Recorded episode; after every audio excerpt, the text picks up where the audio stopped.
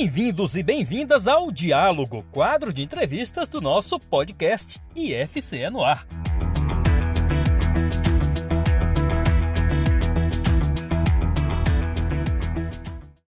O chat GPT e a inteligência artificial têm impactos significativos na educação. Eles possibilitam acesso rápido a informações, personalização da aprendizagem, tutoria virtual, automação de tarefas administrativas, educação inclusiva, análise de dados educacionais e criação de conteúdo. Essas tecnologias ampliam o acesso ao conhecimento, facilitam o ensino personalizado, oferecem suporte individualizado aos estudantes, melhoram a eficiência das tarefas, promovem a inclusão, fornecem insights valiosos para os educadores e ajudam na criação de materiais educacionais. No entanto, é fundamental considerar os desafios éticos e pedagógicos associados à sua aplicação assegurando que sejam utilizados de forma responsável e complementar a interação humana e em benefício dos alunos. Essa introdução parece bastante positiva e até otimista em relação ao impacto da inteligência artificial na educação.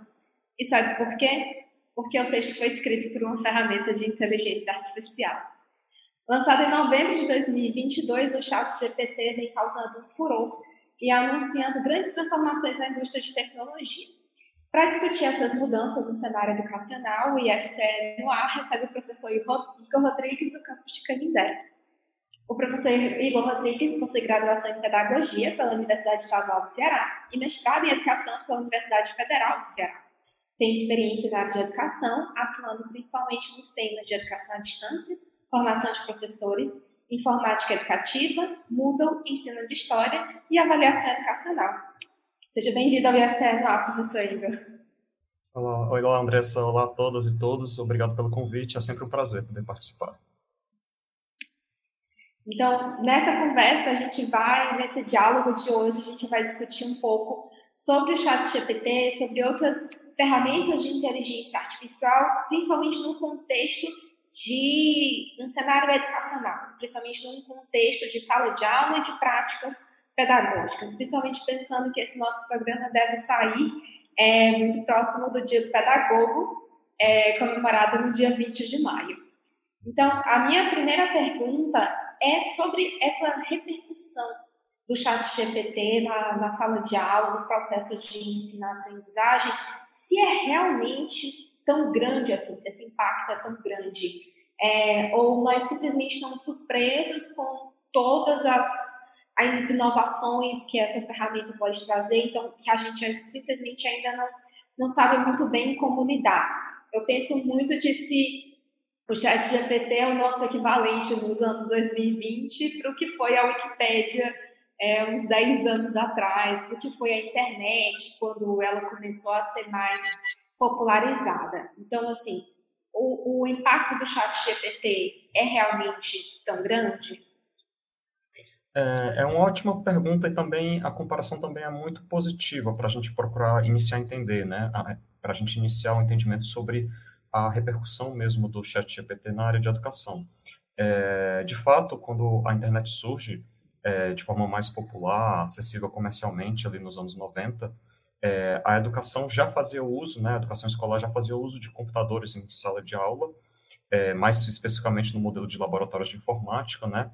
E conforme a internet foi se introduzindo ah, nesse cenário, é, educadores começaram a se perguntar a respeito do impacto da internet, né, do, é, na, na área de educação, principalmente os impactos positivos, né, sobre a possibilidade de pesquisas, o acesso à informação de forma mais massificada, ao mesmo tempo que com a evolução da internet na, na sua chamada versão Web 2.0, que é a tecnologia que dá suporte ao funcionamento da Wikipédia, né?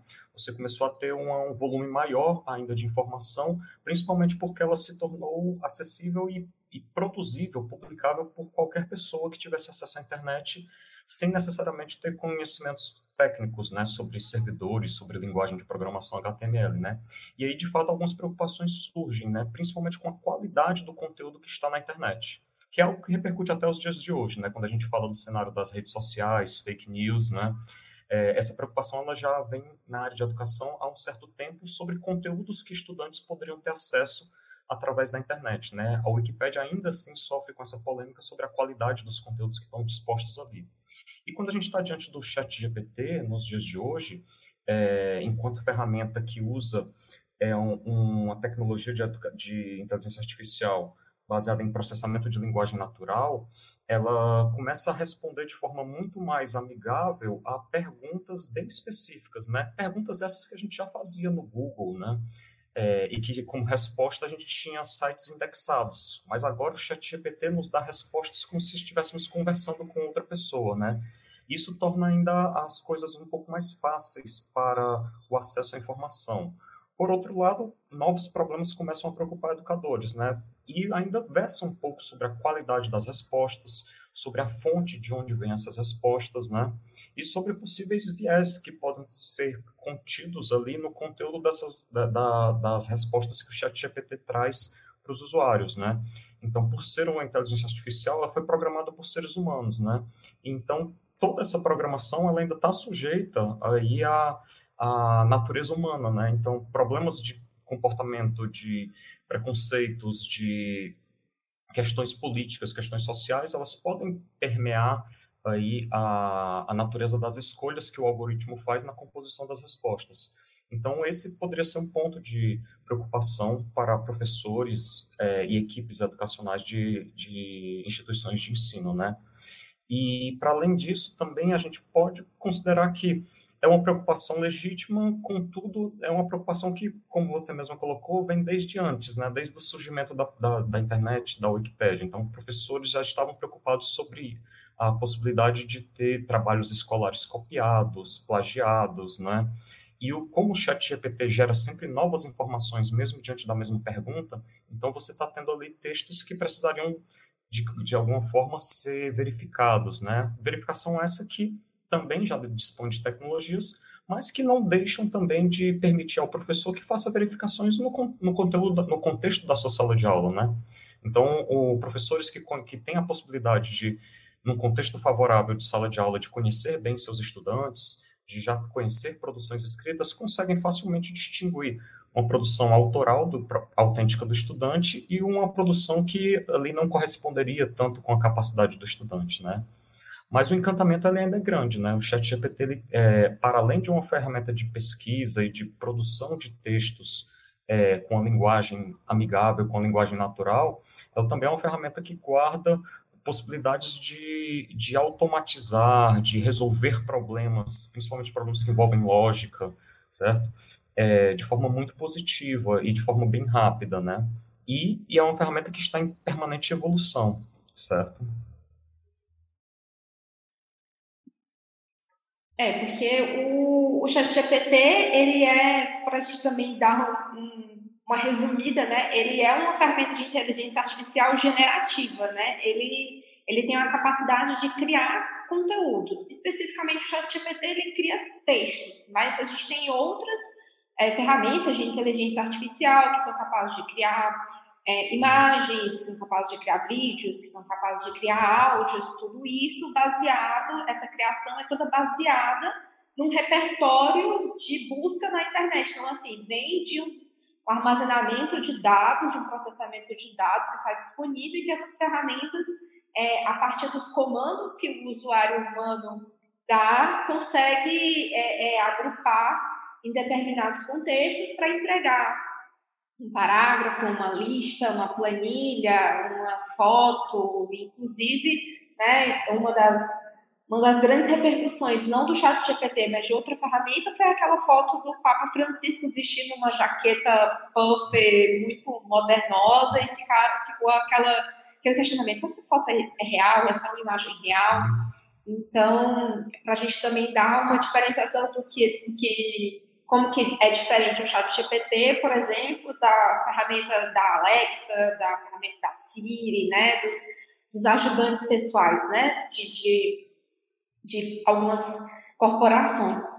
Então, mas então vamos pensar que o chat GPT ele é uma ferramenta, né, que uma ferramenta de uma inteligência artificial que vem de fora da sala de aula, mas que já entrou na sala de aula. Não tem como, como pensar que é, é, é possível hoje em dia barrar essa, essa ferramenta. Né? Então, vamos primeiro tentar colocar na balança. Na sua visão, quais podem ser ah, algumas oportunidades positivas do, do uso de, de é, inteligências artificiais dessa espécie, de, que são capazes de produzir conteúdo, né, produzir uma certa forma, é, e quais podem ser ah, os pontos negativos, quais podem ser as, as ameaças, quais podem ser as, as preocupações do uso dessas, dessas ferramentas em sala de aula, como prática pedagógica, partindo do professor, partindo do aluno, partindo, quem sabe, até mesmo da escola. É, bem, a, como toda tecnologia que adentra a, o ambiente educacional, a sala de aula, né, a, a escola ela precisa de alguma forma é, não pode ignorar a sua existência e na medida do possível, na medida que as escolas, as instituições de ensino têm a possibilidade, condições objetivas, né, recursos tanto para usar essa tecnologia como para formar professores para o uso dessa tecnologia, vão encontrar sim oportunidades muito positivas para o seu uso, né? Os testes que eu consegui já fazer com o ChatGPT já me dão algumas ideias a respeito de que é, não, não, eu não consigo me sentir tão ameaçado sobre é, atividades que os meus alunos possam produzir a partir de consultas ao ChatGPT. Eu já consigo olhar para a possibilidade de é, pedir para os meus alunos utilizarem o chat GPT, consultarem o chat GPT e, a partir da consulta do chat GPT, compararem com teorias, com textos, com é, conteúdos que eu forneço a eles, né? Então, enquanto docente, é, o nosso papel sempre vai ser de, de permanecer na curadoria do, do material, das, do, dos textos dos, que os nossos alunos têm acesso, sem nunca, claro, negar a possibilidade do aluno consultar outras fontes. Mas, uh, tendo o chat GPT como ferramenta para ser aproveitada no contexto de sala de aula, uma das possibilidades é justamente essa, você pedir que os alunos é, consultem o chat GPT e comparem o chat GPT com obras clássicas, com textos de autores renomados, certo? E a partir daí eles vão analisando o, como a tecnologia pode sim é, ajudar como um pontapé inicial ou pode se tornar como um parâmetro de comparação e de análise para a construção de conhecimentos. E isso reforça mais ainda o papel do professor de estar cada vez mais próximo, cada vez mais presente dos processos de aprendizagem dos estudantes, né? Fugindo um pouco de, da ideia de é, ministrar aulas tradicionais, é, é, passar trabalhos, receber trabalhos, né? Então, na medida do possível, e aí voltando, é claro que isso depende de condições é, objetivas de qualidade de processos de ensino que as escolas, as instituições de ensino conseguem proporcionar a professores, para que professores possam ter na sua sala de aula uma possibilidade de proximidade com seus estudantes para acompanhar é, bem de perto os processos de aprendizagem deles. E aí, seja com chat GPT ou sem chat GPT, o professor vai poder estar ali próximo do aluno, acompanhando como isso está acontecendo, né? Então, a primeira perspectiva que eu encontrei no chat GPT foi essa, né? Principalmente porque ele ainda apresenta falhas, né? Principalmente a sua versão gratuita. Então, à medida que a gente vai aprofundando a pesquisa, as perguntas, o diálogo, entre aspas, né, com o chat GPT, você vai percebendo que ele tem as suas limitações, seja pela base de dados que ele usa, ou seja pela sua capacidade de processamento, que é muito demandada pelo mundo inteiro, né? É uma das ferramentas que mais cresceu em acesso em tão pouco tempo, é, nos dias de hoje comparado com outras ferramentas da internet, né? Então, o ChatGPT, ele ainda, nas suas limitações, ele ainda pode ser sim utilizado como uma ferramenta positiva para a área de ensino, né? E quando a gente vai para a área de mais de ensino voltado para a tecnologia, ele dá um grande suporte para quem trabalha com linguagens de programação, para quem trabalha com construção de, de ferramentas como planilhas, é, bancos de dados. Então, ele é um, ele consegue analisar conteúdo, é, é, é, códigos de programação que estão sendo produzidos e sugerir mudanças nesses códigos, né? Ele pode nos dar ideias sobre que fórmulas de planilhas eletrônicas eu posso aplicar para melhorar um dados que eu quero extrair de uma, de uma planilha em uma, de uma planilha como Excel, por exemplo. Então, todas essas ferramentas elas encontram é, possibilidades para uso no ambiente de sala de aula, como também para o ambiente fora de sala de aula nas atividades cotidianas do professor, né? É, a gente, como você bem falou, Andressa, tem outras inteligências artificiais generativas também já produzem tanto imagens, produzem slides para apresentações, né? é, fazem outros tipos de composição, inclusive imagética, sonora, né, que podem sim ser utilizadas como fontes para produção de atividades que o professor é, sugere aos seus estudantes em sala de aula, né? Então, realmente, faz, é, se apropriar dessa tecnologia, procurar entendê-la, testá-la e inseri-la no contexto de sala de aula vai ser o melhor caminho que professoras e professores vão encontrar para fugir de qualquer receio que possa ter em relação à, à tecnologia. E quanto mais nós possamos utilizá-la e compreendê-la, melhor nós vamos conseguir superar qualquer ameaça que ela possa imprimir na nossa prática em sala de aula certo? Mas de antemão, assim, eu, eu, assim como as outras tecnologias, eu não consegui perceber tantas ameaças, é o ChatGPT também e é, tecnologias de inteligência artificial generativas é, ainda encontram-se no estado, no estágio, né, que no meu ponto de vista não tem tanta é, ameaça ao trabalho do professor em sala de aula, né? Desde que é claro, voltando sempre à questão, né? Desde que o professor esteja sim em condições de acompanhar com proximidade sua turma, tenha condições favoráveis de praticar o, seu ensino é, com, é, com boas condições, né? Sem nenhum tipo de precarização. É, até porque o chat GPT é uma ferramenta de criação de conteúdo, especificamente elas, essas elas tecnologias elas são ferramentas de criação de conteúdo é, que utilizam essas bases de dados para ter mais naturalidade, né? Não, não parecer que é um texto gerado por, por um robô, mas ao, mas, ao mesmo tempo é, é, uma, é, uma, é uma linguagem ainda muito, muito básica, ainda muito, sem muito refinamento, e principalmente ela, é, são tecnologias que criam conteúdos de como se fosse de base, né, de estrutura, que ainda precisam de um refinamento que só é possível através, só é possível com um ser humano, só é possível fazer esse refinamento com a reflexão que só o ser humano consegue fazer, porque essas ferramentas, elas, a gente ainda não está vivendo um romance do Isaac Asimov, então essas tecnologias ainda não, não, são de reflexão especificamente. Então isso pode, inclusive, incorrer em, em erros de apuração de informação, né? porque são ferramentas de criação de conteúdo e não de efetivamente de pesquisa. Então, é possível né, que essas ferramentas criem coisas que não é, criem informações, criem textos, baseando-se em informações inverídicas, né? Não, não há uma checagem, de fato, na, no teor das informações. É como se ele criasse um modelo que um ser humano ainda precisa é, conferir. E, a partir disso, a gente tem essas discussões sobre a ética envolvendo o, o uso dessas ferramentas, né? É, além do básico da gente discutir direito autoral, plágio, porque são ferramentas de criação, é, quais são os principais desafios éticos é, do uso dessas ferramentas em sala de aula?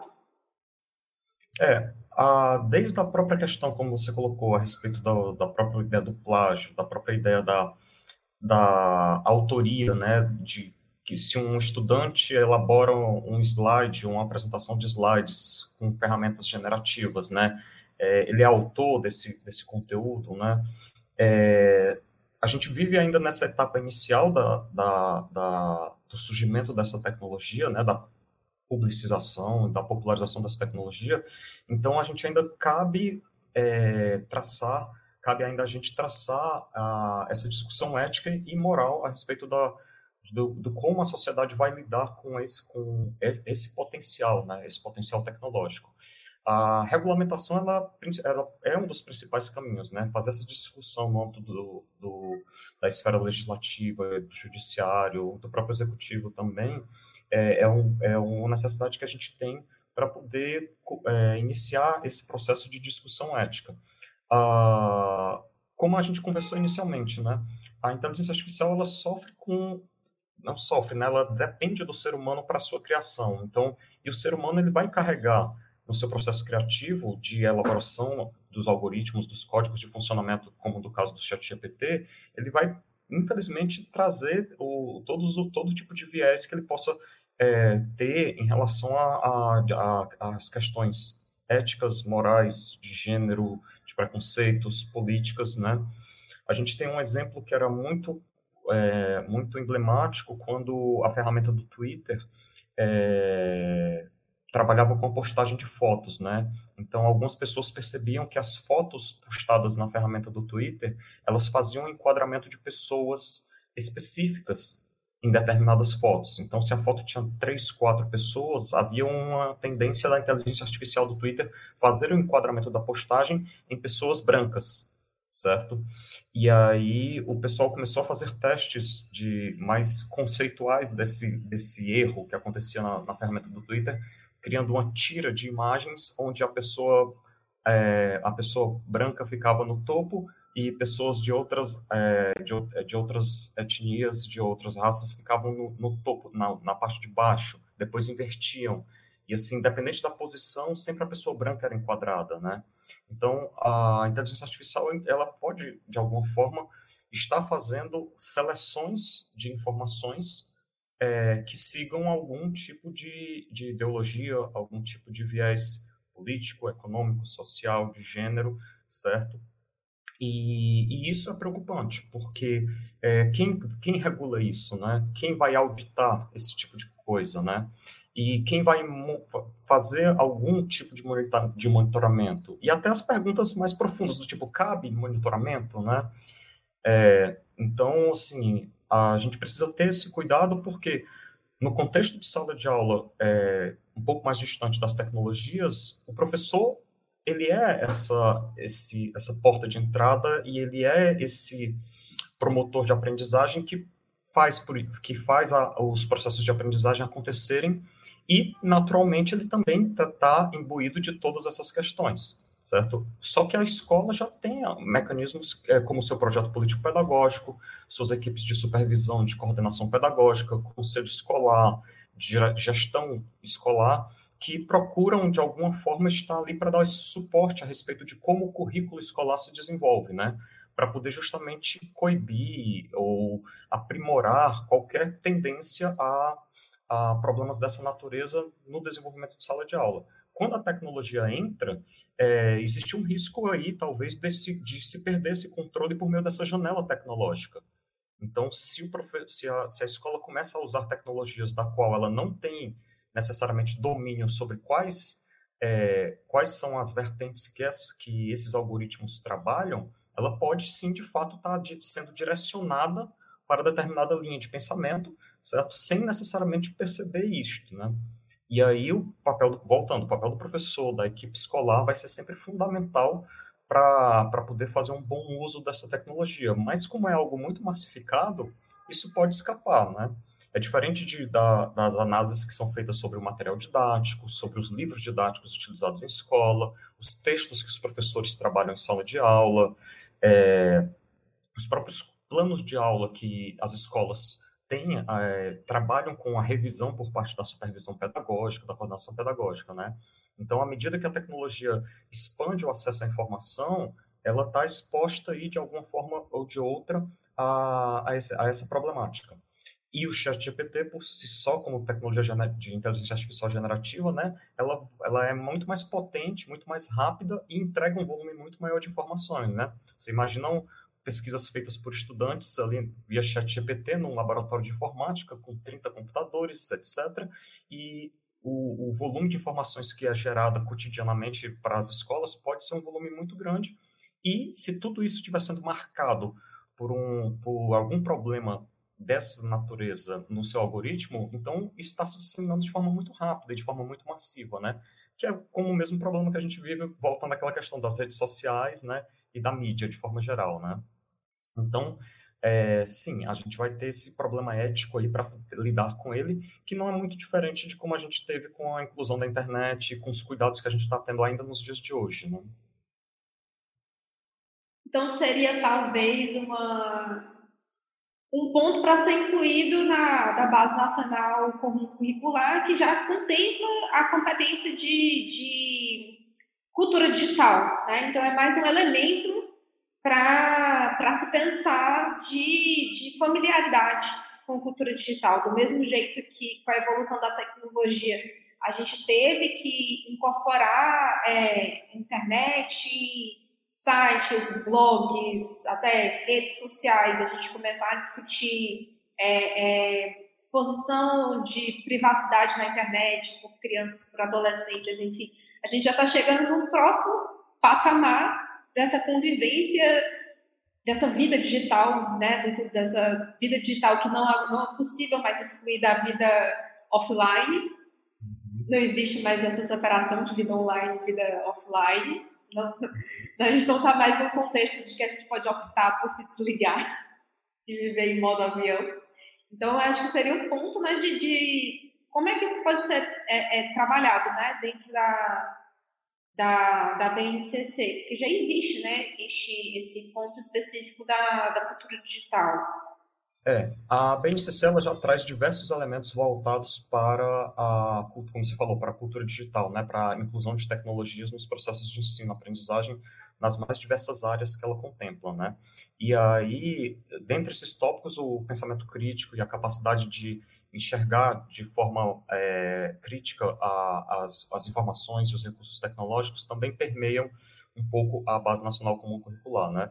E é claro que a inteligência artificial ela vai entrar nesse mesmo patamar, né? Como mais uma das várias tecnologias que estão aí à disposição e que, e que no currículo vão precisar, a partir da BNCC, ser tratadas no, no âmbito da sala de aula, né? É, aí a gente volta né, para a questão, né, em que medida as escolas vão ter, de fato, condições tanto de promover o acesso a essas tecnologias, como lidar com elas de forma crítica, né? Ah, então, a necessidade da formação de professores, a necessidade de, do investimento em tecnologias, porque não adianta querer conversar ou falar sobre esse tipo de recurso tecnológico se ele não está acessível a, aos seus estudantes e aos seus professores, né? E mediante esse acesso também é, é necessário que o professor ele tenha a oportunidade de discutir e de ter formação continuada a respeito da, da, da dessas tecnologias, né? Principalmente porque é, o fator crítico que a gente encontra é o fato de que essas tecnologias elas são mantidas e são exploradas por grandes empresas de tecnologia, né, as chamadas big techs, né. Então, uh, um aspecto que a gente não pode deixar de ter em vista é que todo o uso que a gente faz desses recursos tecnológicos, nós estamos favorecendo companhias, grandes companhias multinacionais de tecnologia, que, na verdade, só têm como interesse o lucro, né? Então, a disponibilização de uma ferramenta tecnológica tão interessante, tão atrativa, tão funcional, ela por trás disso existem uma série de problemas é, políticos e econômicos que não podem sair do, do radar aí da discussão pedagógica, porque corre o risco da gente da gente estar tá promovendo uma educação que não de, que não tá, tem compromisso com a emancipação humana. Então, olhar para o chat GPT e pensar a respeito de quem o mantém, como ele é mantido, né? E que interesses estão é, voltados para a sua promoção, é papel também da escola e da educação, certo? a gente já tem muito bem documentado críticas a respeito de quem faz a catalogação das informações que o banco de dados do ChatGPT usa, né? Então, são pessoas, essas pessoas são pagas, elas são exploradas, é uma elas são precarizadas em sua força de trabalho para poder manter um algoritmo funcionando. E o próprio uso que a gente faz desse algoritmo pela tecnologia de, de aprendizagem de máquina também é um processo que a gente retroalimenta o chat GPT. Então, ao fazer perguntas e ao conversar com o chat GPT, nós estamos também alimentando isso, né? Aí a gente pode ter o mesmo exemplo que a gente vivenciou no, no, no processo de ensino remoto, né? Então, enquanto nós é, fomos é, beneficiados com ferramentas da, de Big Techs, né, como salas de aula virtuais, certo? Na verdade, é, isso foi gratuitamente disponibilizado com, com videochamadas limitadas, espaço em disco de mais tera, terabytes gratuitos, salas de aula limitadas para serem utilizadas virtualmente, mas na verdade nós estávamos por trás de tudo isso treinando um algoritmo que depois que iria usar nossos, todos os nossos dados para aprendizagem de máquina para futuras aplicações tecnológicas, que dirá para não estar sendo vendidos para outras companhias. Então, assim, esse tipo de questionamento ele não pode fugir da, das nossas reflexões na área educacional, justamente porque estamos, precisamos formar pessoas para mudar esse modelo, né? Mudar esse modelo de sociedade e criar uma sociedade melhor e mais justa, né? Então, o chat GPT ele também não deixa de ser uma porta de entrada para reflexões ainda mais profundas também a respeito de que sociedade nós queremos e de como essas tecnologias de inteligência artificial vão nos auxiliar a construir uma sociedade nova. É, porque o fato é que a gente não tem como voltar. Não dá para dar um passo para trás para uma realidade em que essas ferramentas de inteligência artificial não existam mais. Então, é olhar para frente e ver o que é possível fazer com o contexto e com as ferramentas que já estão postas. Você falou já é, é, com, com um certo nível de detalhamento do papel da escola nesse contexto, mas é, dentro da escola, é, qual é o papel do professor e também qual é o professor do estudante em contato e em uso dessas tecnologias é, para esse uso mais crítico do, do chat GPT e de outras ferramentas de inteligência artificial? Bem, acho que o principal ponto é, volta à questão da, da, formação pedagógica, né, da formação continuada dos professores. Né? É, a, voltando também ao exemplo da, da, do isolamento social e do ensino remoto. Né? É, nós tivemos, infelizmente, nós, nós fomos colocados à prova a respeito da, da necessidade que nós temos para a formação de professores na área de tecnologias digitais, né?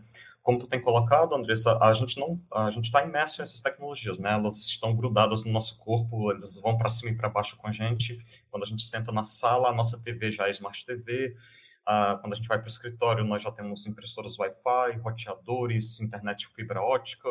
Então, as escolas estão gradativamente também se equipando, e aí a, a formação de professores ela acaba sendo um fator crítico para isso, né? Porque quando nós mais precisamos, nós tivemos a maior necessidade da, do uso da, dessa tecnologia de forma cotidiana, a exemplo da, da, do isolamento social e da prática do ensino remoto, nós fracassamos categoricamente, né? Então, assim, pouquíssimos casos de sucesso e a grande maioria foi de, foi de transtorno, estresse e adoecimentos em função de nós termos que ficar é, dependentes de uma tecnologia para o exercício do nosso trabalho, né? Ah, eu, eu, vejo preliminarmente a necessidade de, de dar formação continuada e da promoção de condições para as escolas poderem se apropriar dessa tecnologia. Então, a gente está falando de falta de investimento. A gente precisa de investimento para que as escolas tenham tecnologia, a gente precisa de investimento para que as instituições de ensino, as instituições de criação, construção de conhecimento, as universidades, os institutos federais, poderem ter os seus centros de pesquisa e inovação em tecnologia, em inteligência artificial e tecnologias educacionais, para que a gente não fique dependendo das big techs, certo? Então, o, ao invés de usar salas de aula virtuais, nós temos que ter as nossas próprias salas de aula virtuais criadas é, por nós e mantidas por nós, né? Para que a gente não corra o risco do, da, dos nossos dados ficarem aí à mercê de empresas comerciais que têm interesses escusos, interesses mesmo é, é, diferentes do nosso, construção social, de, de, de, com responsabilidade social, né?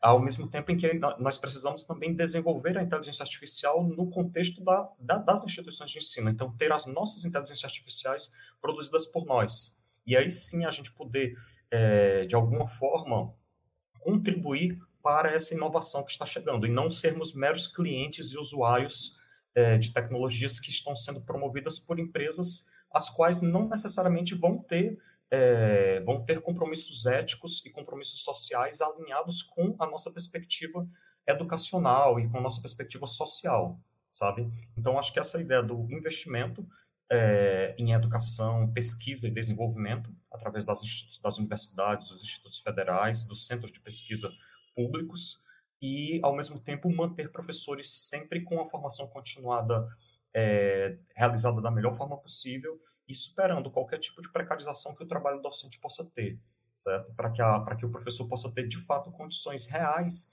de conhecer essas tecnologias, aprender com elas e desenvolver processos de ensino e aprendizagem aprimorados por meio dessas tecnologias, incorporando-as aos processos de ensino, sabe? Então, esses dois caminhos aí, eles, para mim, aparecem de forma mais nítida e de forma mais urgente, certo? Principalmente para quebrar uma dependência que a gente tem da, de ficar passivos aí na, nessa, nessa grande corrida que a inteligência artificial está passando é, no mundo todo e, ao mesmo tempo, a gente poder é, garantir que os nossos professores consigam desempenhar um trabalho digno e um trabalho sério em, nos ambientes de sala de aula e tendo essa tecnologia como um suporte, né? um suporte real e um suporte que ajuda o trabalho do professor no seu cotidiano, né? sem, sem imprimir qualquer tipo de ameaça ou de preocupação ao docente, porque ele há de conhecer essa tecnologia e há de fazer bom uso dela. Para manter o protagonismo da educação nos seres humanos, né, envolvidos, nos professores e nos estudantes em sala de aula. Professor uhum. Igor, muitíssimo obrigada pela sua participação nessa edição do Diálogos, nessa edição que a gente é, planeja continuar discutindo o chat GPT e a sua aplicação em diferentes contextos. É, e é isso, eu agradeço bastante por, esse, por essa nossa conversa, por essa nossa conversa tão provocadora e reflexiva, tão humana, por sua excelência não, e não robótica. Uhum. Não, eu agradeço bastante, certo? Estamos sempre à disposição no Campus Canindé, através do curso de Pedagogia. É, ficamos a, a, muito honrados em ter essa oportunidade de participar aqui do programa, certo? É sempre um prazer. É gente. Essa foi a nossa edição do Diálogos, o especial do Chat GPT e os seus impactos na educação. A gente fica por aqui e até a próxima.